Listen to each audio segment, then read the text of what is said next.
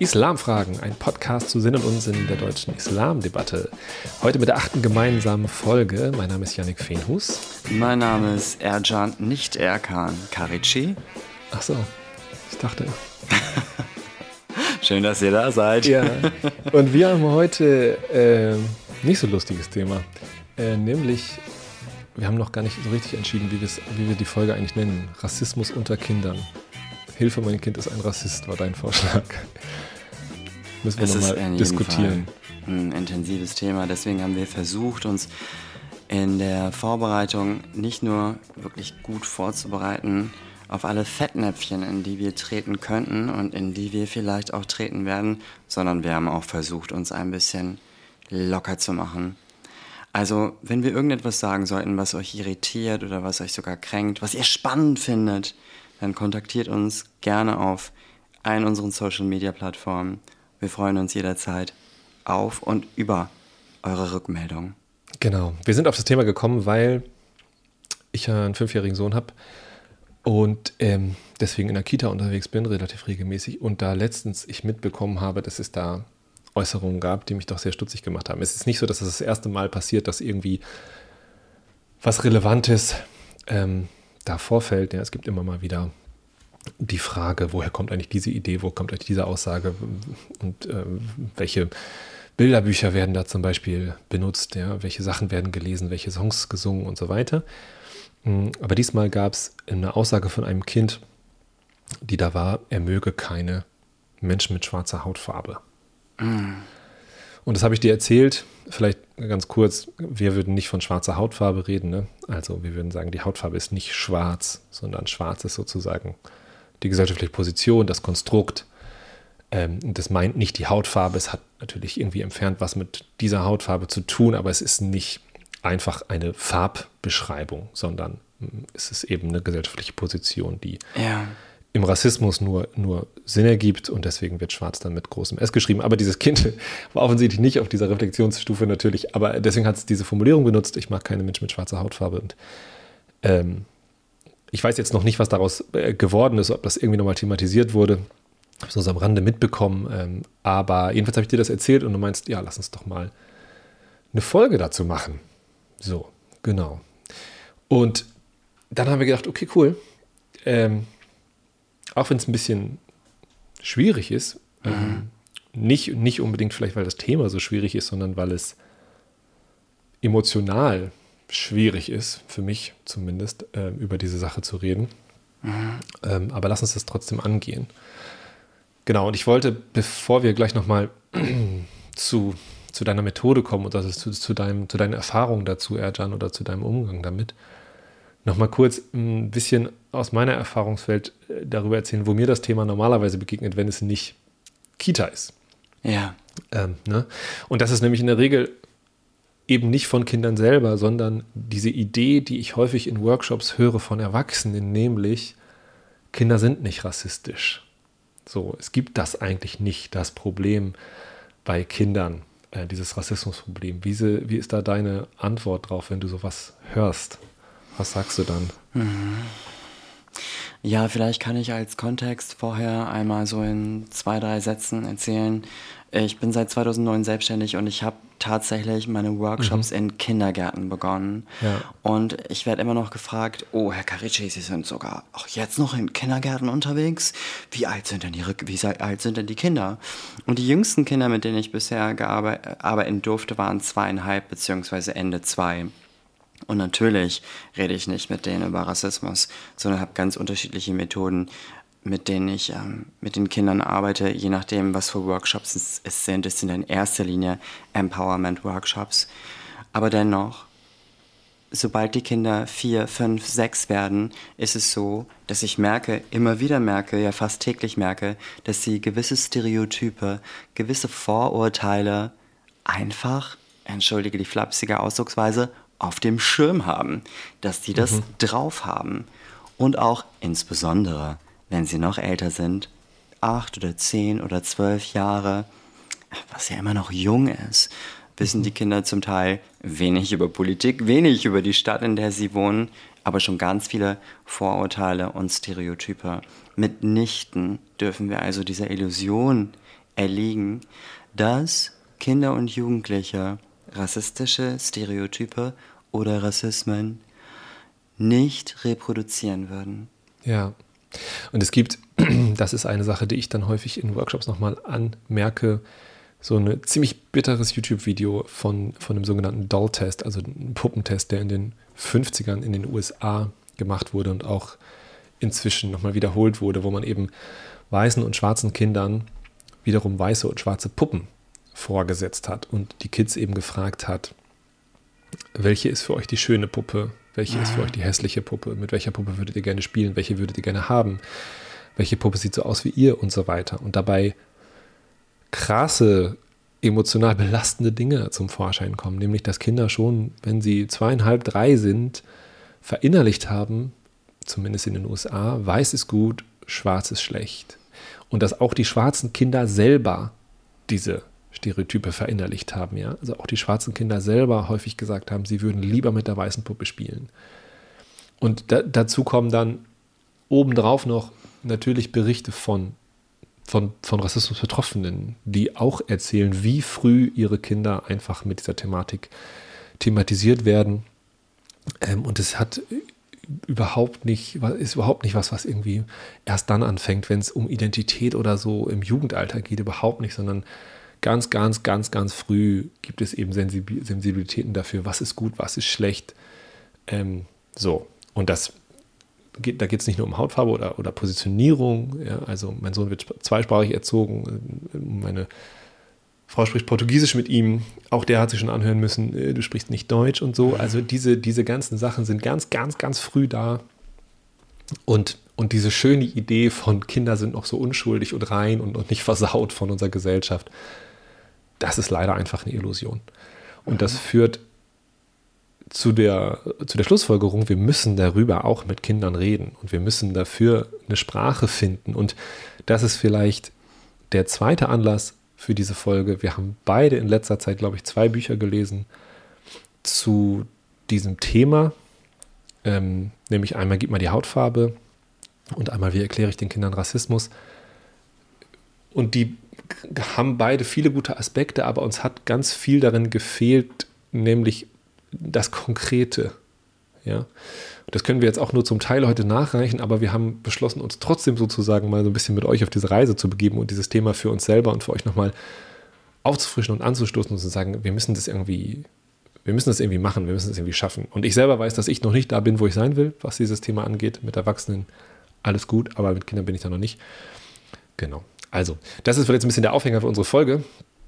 Äh, und du hast im Vorfeld gesagt, du hast eine Methode, eine Art und Weise, wie du in der Regel diese Sache thematisierst. Nimm uns mal mit. Ja, das habe ich. Vielleicht kann ich noch mal einen Schritt zurückgehen, um mit euch, liebe HörerInnen, gemeinsam zu reflektieren. Uns geht es natürlich auch nicht darum, Kinder auf Reinheit oder Schuld oder Unschuld zu überprüfen. Ja, also Yannick und ich, wir machen uns in diesem Prozess, den wir Rassismuskritik nennen, einfach auch bar und ehrlich. Und wenn wir von Rassismuskritik sprechen und wenn wir von diesem Prozess sprechen, dann versuchen wir das auch immer in einer Kultur der Fehlerfreundlichkeit, in einer Kultur der Bewusstheit und vor allem ähm, mit einem Respekt auch für den Horizont, den wir beide noch vor uns haben. Und das ist ein Horizont, der spannend ist und auf den wir manchmal auch Fehler machen, zurückschauen. Und deswegen möchten wir einfach nochmal darauf hinweisen, dass wir versuchen jetzt an dieses Thema wirklich mit der größtmöglichen Sensibilität zu gehen. Natürlich sind Kinder, ich will das jetzt einfach mal, auch wenn das platt klingt, in aller Klarheit sagen, wunderbare, wunderbare Wesen, denen wir unheimlich viel verzeihen. Und das ist auch richtig und wichtig so. Und manchmal sagen sie trotzdem Dinge, die uns irritieren, die uns zu Recht irritieren. Uns Trainerinnen, aber auch uns Väter, uns Mütter, uns Erziehungsberechtigte. Und in dem Kontext habe ich das im Rahmen, im Rahmen meiner Arbeit immer wieder, dass LehrerInnen, Eltern und Erziehungsberechtigte zu mir kommen und die unterschiedlichsten Fragen in diesem Kontext stellen. Eine Frage mhm. ist zum Beispiel, wie kann ich mit meinen Kindern über Rassismus sprechen? Ja.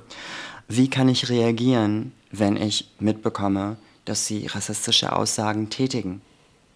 Und ich habe da eine Methode, die ich nenne Erjan-Methode. Nicht Erkan? Nicht Erkan, nicht mit K in der Mitte, sondern mit C in der Mitte. Und von sich selber zu erzählen, man hätte eine Methode, die man mit dem eigenen Vornamen benennt, ist vielleicht ein bisschen nonchalant oder ein bisschen sehr zurückgelehnt. Aber ich erkläre gleich, wofür die unterschiedlichen Buchstaben stehen. Diese ja, ich dachte am Anfang, Schritte, du hast sie einfach nur so genannt. Aber jetzt habe ich gerade erfahren, du hast sozusagen wirklich für jeden Buchstaben ein Schritt Methode. oder eine ja, Methode, Schritt, ja.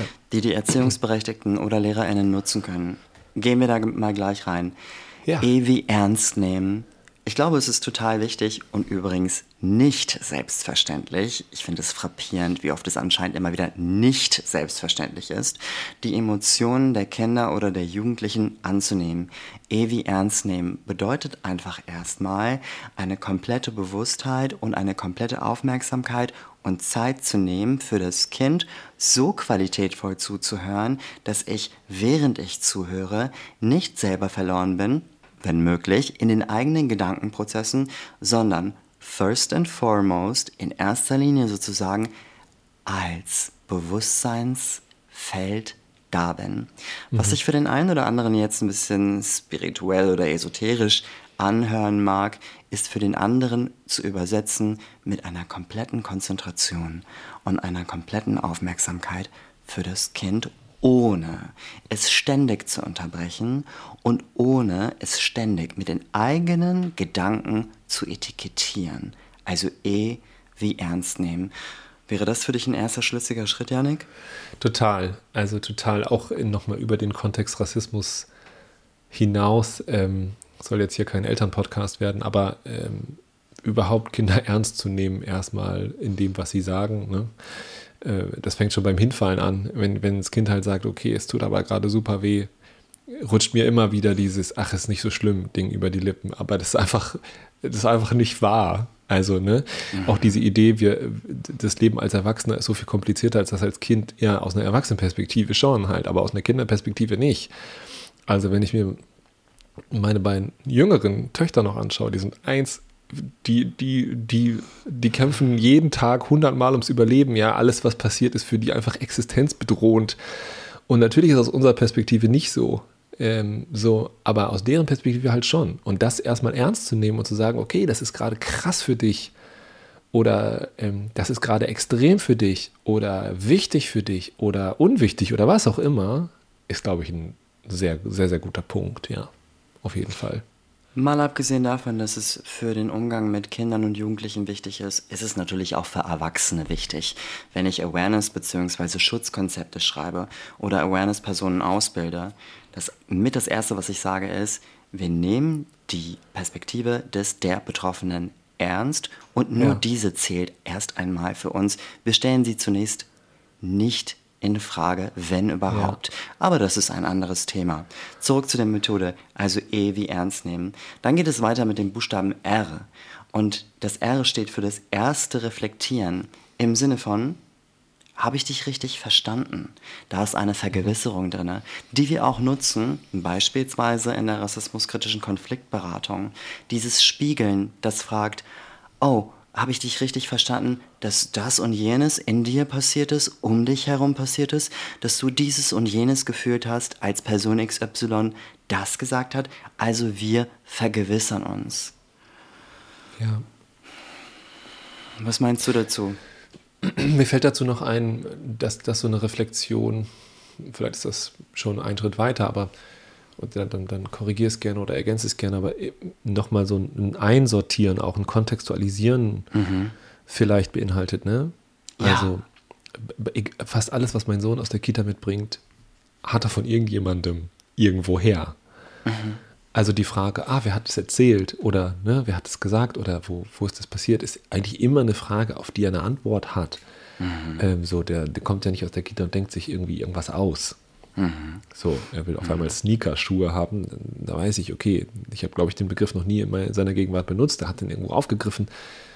Also, so, und das ist, äh, gibt einem schon auch gleich wieder ganz viel Ruhe, finde ich auch. So ein bisschen, ah, okay, alles klar. Mhm. Mein Kind ist nicht crazy und hat sich irgendwie abgefahrenen Kram ausgedacht, sondern hey, der hat halt irgendwie Leute um ihn rum und die reden und der hört zu. Mhm. Und das ist ja was, was Sozialisierung ausmacht, so mitzuweiben in, in der Gesellschaft eben und mitzukriegen, wie reden Menschen über Themen. Und äh, auch so über Themen zu reden, ist in der Regel eine Möglichkeit, Teil einer Gruppe zu sein. Und das ist ja was, was auch ein ganz großer Bestandteil von, von der Reproduktion von Stereotypen, Vorurteilen und Rassismus einfach ist. Ja, also in diesem zweiten Schritt vergewissern wir uns als Zuhörende, sortieren ein, beleuchten vielleicht auch noch die Infrastruktur oder die Choreografie von Konflikten, wenn man das so sagen möchte, und versuchen nicht in einem binären System zu denken. Also genauso, wenn ich wieder den Transfer kurz in die Arbeit mit den Erwachsenen machen darf, denken wir also in Konflikten nicht wie in einem Kartenspiel, wo wir auf eine bestimmte Karte warten, um den Trumpf auszuspielen, sondern wir denken an ein Schachfeld Welt mit ganz vielen verschiedenen Variablen mhm. und Faktoren, die einzubeziehen sind. Dann übersetze ich den dritten Schritt oder diesen dritten Buchstaben C mit Charisma und daran denke ich an Zuversicht, an Standing, an Haltung.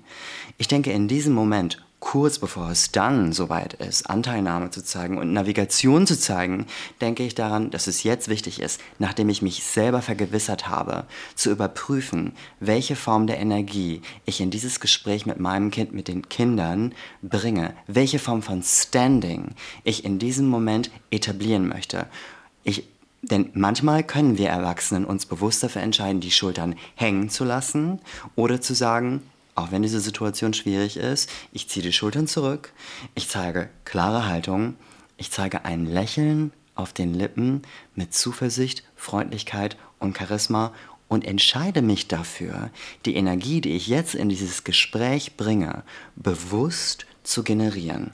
Ich würde auch sagen, eben Haltung zu zeigen und visionär zu bleiben. Was löst das in dir aus, Janek? Erstmal höre ich dir gerne zu stelle ich fest. Ähm, mh, mm, ja, ich bin, bei diesem Punkt scheint mir sowas noch mitzuschwingen wie einen Unterschied zu machen zwischen Kritik oder, oder Erwiderung einer Person gegenüber äh, oder, oder einer Aussage gegenüber. Ähm, äh, zwei Sachen, die mich erinnern. mein, mein Sohn sagt manchmal, nach, nach einem Streit oder so sowas wie, sind wir wieder Freunde? Und ich sage jedes Mal das Gleiche. Ich sage, Milo, wir sind immer Freunde. Egal was passiert. Und jetzt habe ich auch wieder gute Laune oder was auch immer. Ne? Aber diese, er hat irgendwo offensichtlich mal äh, diese Formulierung aufgeschnappt, dass wenn man sich streitet, dann ist man nicht mehr befreundet. Das ist natürlich auch, was er seinen Freunden dauernd sagt, wir sind nicht mehr, ich mag dich nicht mehr, wir sind nicht mehr Freunde. Ähm, und ganz klar zu sagen, was auch immer du gesagt hast, was auch immer du tust, wir sind Freunde. So. Natürlich ist Freunde, kann man auch nochmal darüber nachdenken, ob das der richtige Begriff ist, aber wir, das macht nichts sozusagen äh, mit unserer persönlichen Beziehung, ja, sondern die ist stabil und die ist da und ich nehme dich immer an. Mhm. Bedingungslos erstmal. Mhm. Ähm, du brauchst dir keine Sorgen machen, dass das, was du sagst oder was du tust, Einfluss hat auf unsere Beziehung. Jedenfalls nicht über den Moment hinaus. Klar, manchmal gibt es Momente, wo ich dann sauer werde und bla bla bla, alles gut.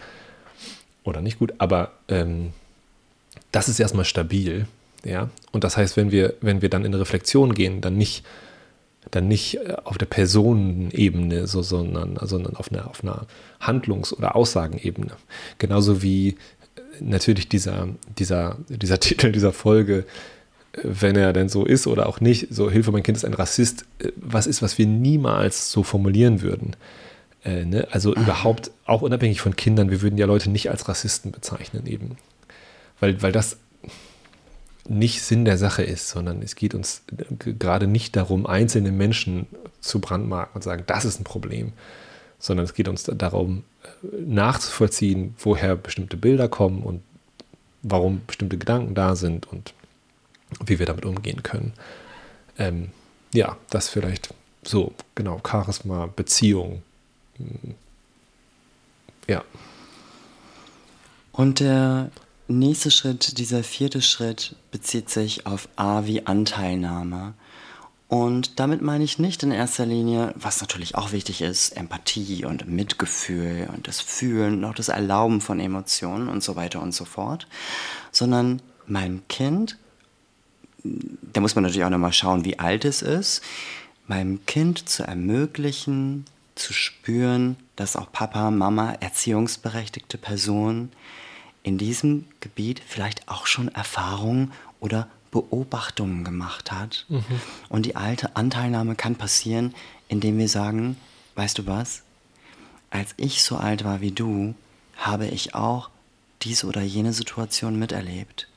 Die Anteilnahme kann passieren, indem wir sagen, weißt du was, wenn Rassismus dich verwirrt hat, weil du mitbekommen hast, dass rassistische Beleidigungen passiert sind in deinem Kindergarten oder in der Grundschule oder in der Realschule, egal in welcher Schulform, können wir zu den Kindern und Jugendlichen sagen, weißt du was, das verletzt mich auch, dass Menschen so miteinander umgehen.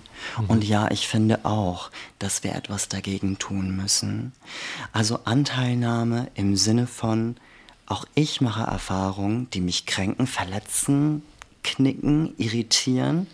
Und ich bin in der Lage, mit einem Standing natürlich und mit einer Stabilität, die kommuniziert, ich bin, ich bin für dich da, mein Herz trotzdem zu öffnen und sagen und zu sagen, weißt du was, das Leid der Welt, ja, das berührt mich auch. Ich weiß, wie du dich fühlst. Anteilnahme. Diese Aussage, die ich vorhin zitiert habe, die in der Kita fiel, ich mag keine Menschen mit schwarzer Hautfarbe, die wurde erklärt mit, ich mag schwarz nicht. Ich finde schwarz ist eine doofe Farbe. Und da wäre eine Möglichkeit vielleicht reinzugehen mit, mit einem Exkurs über Farben oder Lieblingsfarben oder einem Verständnis dafür, dass man einige Sachen mag und andere nicht mag äh, und da vielleicht ein Bauchgefühl für gibt oder, oder sowas in die Richtung. Ähm, und dieses Anteilnahmeding ist, glaube ich, erstens für Kinder immer extrem wichtig, zu sagen, ich fühle das so oder ich kann verstehen, woher es kommt oder ne, so ein bisschen wie ernst nehmen. Ich nehme das ernst, dass das für dich gerade ein Problem ist, äh, so. Und gleichzeitig ist das auch wieder was, wo ich denke, das ist in der Erwachsenenbildung genauso wichtig. Also Erwachsene auch ernst zu nehmen erstmal und auch Anteil zu haben erstmal an, einem, an einer Verwirrung, mhm. die, die in einer rassismuskritischen Auseinandersetzung eigentlich immer da ist. Ich habe bestimmt schon mal gesagt, das ist ein Podcast, ne? wenn wir uns irgendwie mit Rassismus beschäftigen und uns das nicht irritiert oder es keinen Schmerz hervorruft, dann machen wir sicherlich irgendwas falsch. Also, ich merke das bei mir immer, wenn es bei mir wirklich Irritationen gibt und ich merke, es geht ans Eingemachte, dann, dann merke ich, okay, hier ist ein Learning. Hier ist gerade ein Moment, wo ich, wo ich nochmal auf einer anderen Ebene tiefer verstehe, wie diese Ideologien, dieses System funktionieren. Also Irritation anerkennen, ernst nehmen, Anteil nehmen daran, zu sagen, okay, ich fühle das, ich kann mir vorstellen, dass es schmerzt, verwirrt, was auch mhm. immer, ne? Ja, so in diese Richtung. Danke dir für die wertvollen Gedanken und vielleicht gibt es die ein oder andere zuhörende Person, die sich jetzt gerade wünscht oder die sich die Frage stellt, wo haben wir zwischen Schritt 1 und Schritt 4 eine Trennschärfe, also zwischen dem Ernstnehmen und der Anteilnahme eine Trennschärfe, an welchem Punkt? Ja. Und da würde ich sagen, das Ernstnehmen ist ein Moment, in dem ich wirklich still bin. In Schritt 4, in der Anteilnahme, Darf ich einen Schritt nach vorne gehen? Darf ich teilhaben? Darf ich auch wirklich von mir erzählen, nachdem ich genug zugehört mhm. habe, wie mhm. ich das empfunden habe und wie ich das empfinde? Und insbesondere, wenn ich das Gefühl habe, dass mein eigenes Kind, ähm, ich drücke es jetzt mal ein bisschen heftiger aus, rassistische Stereotype oder Vorurteile, Gedanken hat, kann ich sagen, weißt du was, liebes Kind? Wenn ich Menschen beobachte, die von sich denken, dass sie sich gegenüber jemand anderem erhöhen müssen, beobachte ich, dass das immer schlecht endet. Mhm. Und wenn ich in die Geschichte schaue, und da wollen wir uns natürlich nicht in der Vergangenheit ausruhen, denn es gibt es ja jetzt auch immer noch, habe ich, liebes Kind, in dem Studium der Geschichte oder in den Geschichtsbüchern in der Schule gelernt, dass wenn Einzelne viele davon überzeugen, dass sie sich erhöhen müssten, über andere Menschen, dass das immer in einer großen Katastrophe endet. Und sogar bei uns, liebes Kind, dann auch nochmal schauen, wie alt es ist, ne, da muss man die richtige Dosierung finden, gab es eine Zeit, in der in Deutschland vielleicht erst wenige dann immer mehr und immer mehr Menschen dachten, sie müssten sich erhöhen über andere. Und das hat Deutschland, Europa und letztendlich die ganze Welt in eine Riesenkatastrophe geführt. Das wird jetzt gerade alles sehr, sehr intensiv. Ich muss einfach nochmal erwähnen, da muss man natürlich schauen, inwiefern man diese Aussagen dosiert gegenüber den Kindern und Jugendlichen beziehungsweise den Heranwachsenden. Aber Anteilnahme ist da total wichtig. Und der letzte Schritt hier in dieser Methode ist der Buchstabe N wie Nathan und zwar N wie Navigieren oder wie Navigation.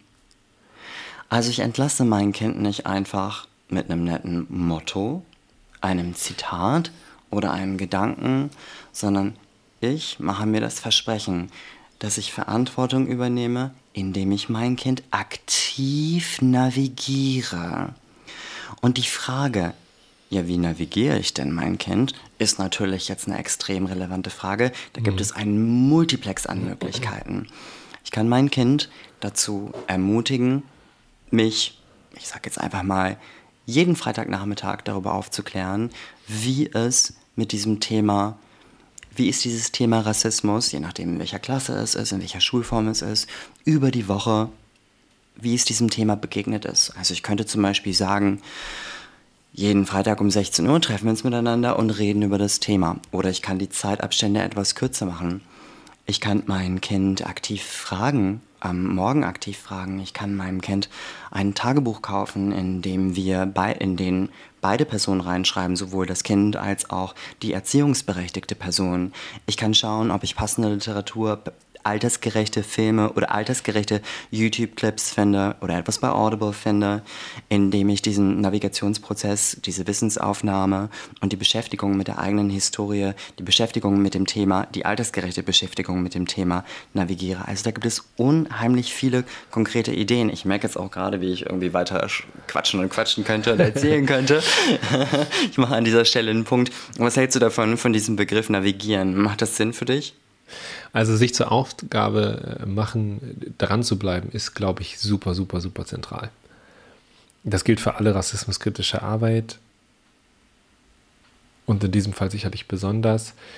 Wobei mh, mm, wir vielleicht hier nochmal, wie du das auch immer wieder ansprichst, nochmal gucken müssen, über welches Alter reden wir. Ne? Also wenn Absolut. wir, wir haben jetzt im Vorgespräch, hast du gesagt, naja, so Kinder bis fünf sagen halt Dinge, in Extremen und das kann ich absolut bestätigen. Also mein Sohn sagt nicht, ich habe eine leichte Vorliebe für weiße Schuhe, sondern er sagt, ich hasse alle anderen Schuhe oder was auch immer. Also es, ne, es, gibt nur, es gibt nur Hass oder Liebe und super toll und alles. Mhm. Also Graubereiche und Differenzierung und Zwischentöne sind ja was, was, was auch vielen Erwachsenen immer noch sehr schwierig äh, schwerfällt. Ähm, insofern vielleicht eine kleine Entwarnung im Sinne von einem Durchatmen, so Kinder sagen krasse Sachen, wie du auch mhm. eingangs sagst. Kinder sagen krasse Sachen. Ja, das heißt nicht, dass dahinter eine, eine Ideologie oder eine Überzeugung steht. Überhaupt nicht. Das kann zehn Minuten später, zehn Sekunden später schon mhm. wieder anders sein.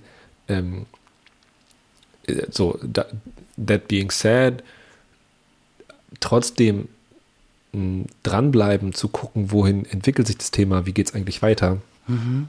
Ähm, ist auf jeden Fall wichtig, denke ich.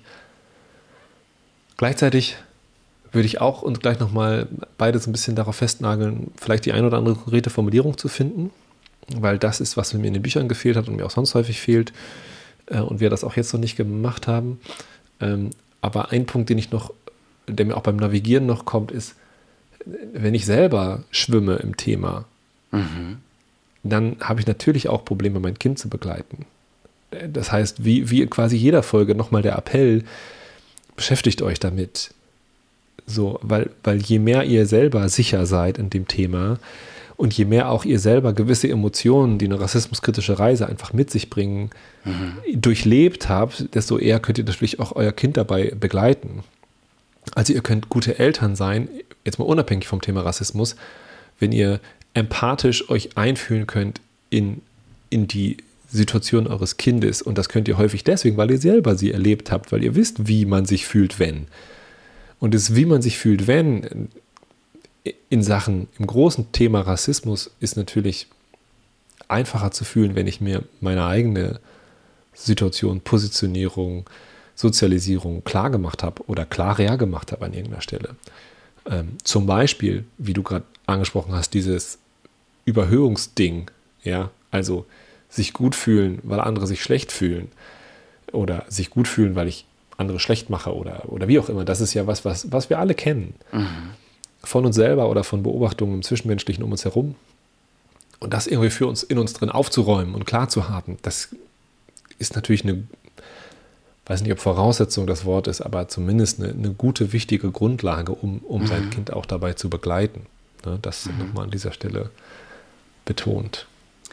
Das ist nicht einfach und insbesondere wenn wir in diesem letzten Schritt von Navigieren oder von Navigation sprechen, dann bedeutet das ja auch unter anderem, um es mal ganz mechanisch zu sagen, einen bestimmten Standpunkt zu bestimmen und, und auch auf dem Kurs zu bleiben, in einem Programm zu bleiben, gegebenenfalls auch mit einem mit einem Ziel zu arbeiten. Und das ist nicht einfach. Also mal abgesehen davon, dass es sowieso leichter gesagt ist als getan müssen wir uns genauso, wie du gerade gesagt hast, erlaub mir das noch einfach nochmal zu wiederholen, müssen wir, müssen wir als Erwachsene einfach Verantwortung übernehmen und uns selber mit dem ganzen Thema beschäftigen. Ja. Lass uns noch die letzten Minuten darauf verwenden, die ein oder andere konkrete Formulierung zu finden. Als ich irgendwann mal angefangen mhm. habe, mit meinem Sohn über dieses Thema zu reden,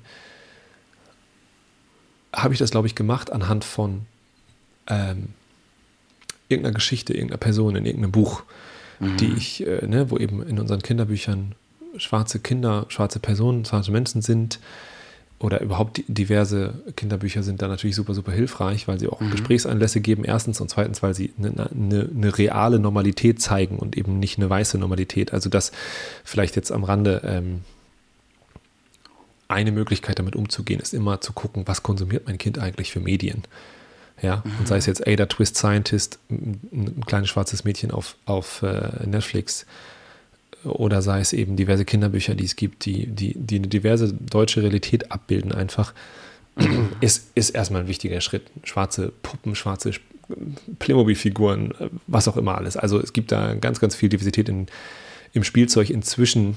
Man muss teilweise ein bisschen gucken, äh, wo man das herbekommt, aber es gibt äh, einige äh, Online-Handel, Buchhandlung und so weiter. Wir können sicherlich bei Instagram mal ein paar Sachen verlinken.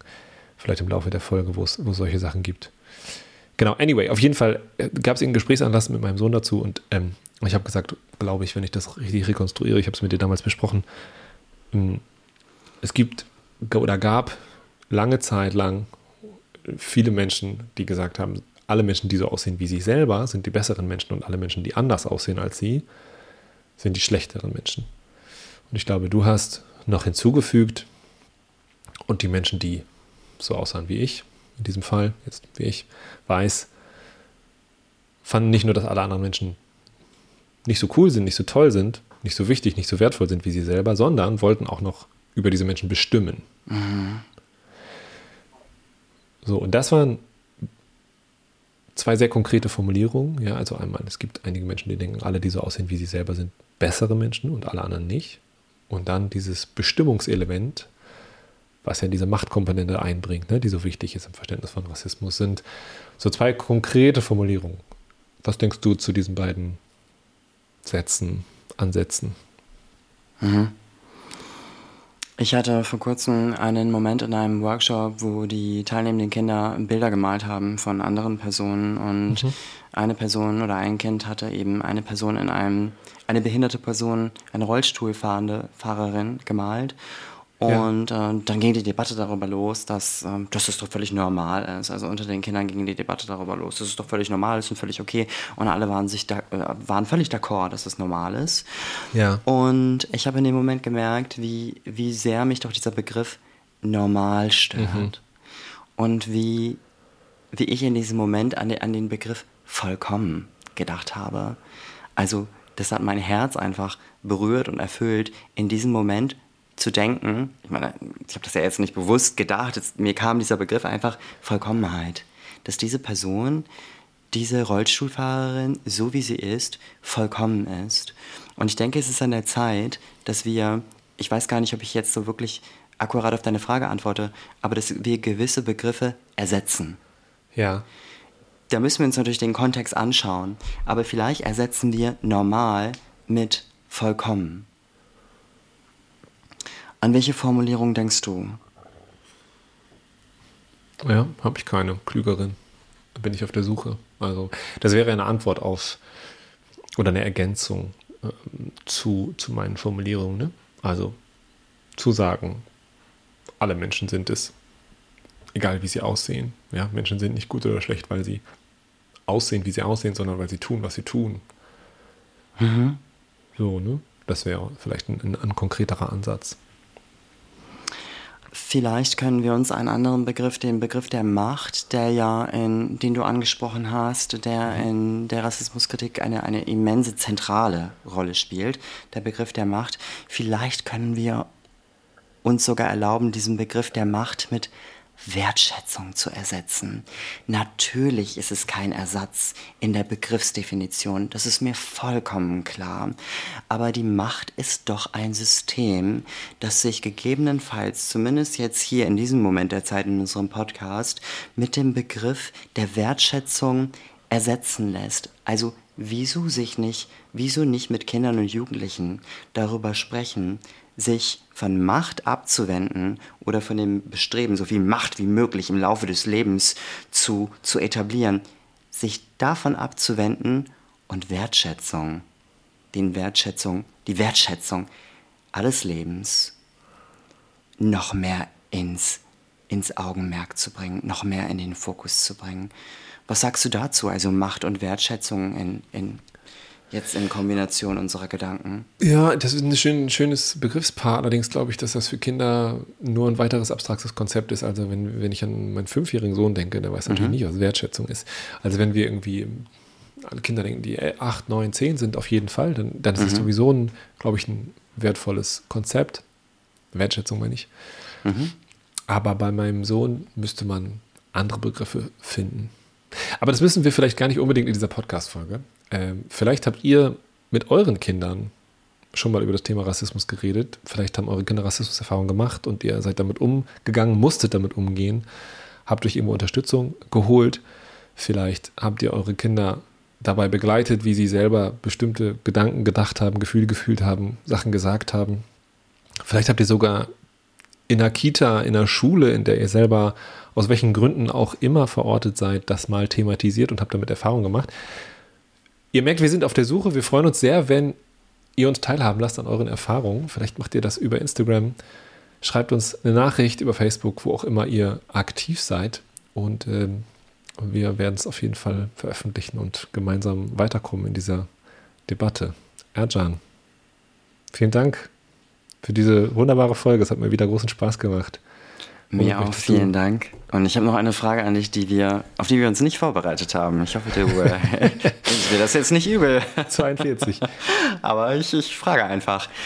Ähm, ist es schwierig, Papa zu sein? Ja. Und wunderschön. Mir hat mal ein kluger, guter Freund gesagt, Kinder sind das Schlimmste und Beste, was einem okay. passieren kann. Danke. Danke dir. Schönen Abend. Alles Gute euch. Wir hören uns. Bis zum nächsten Mal.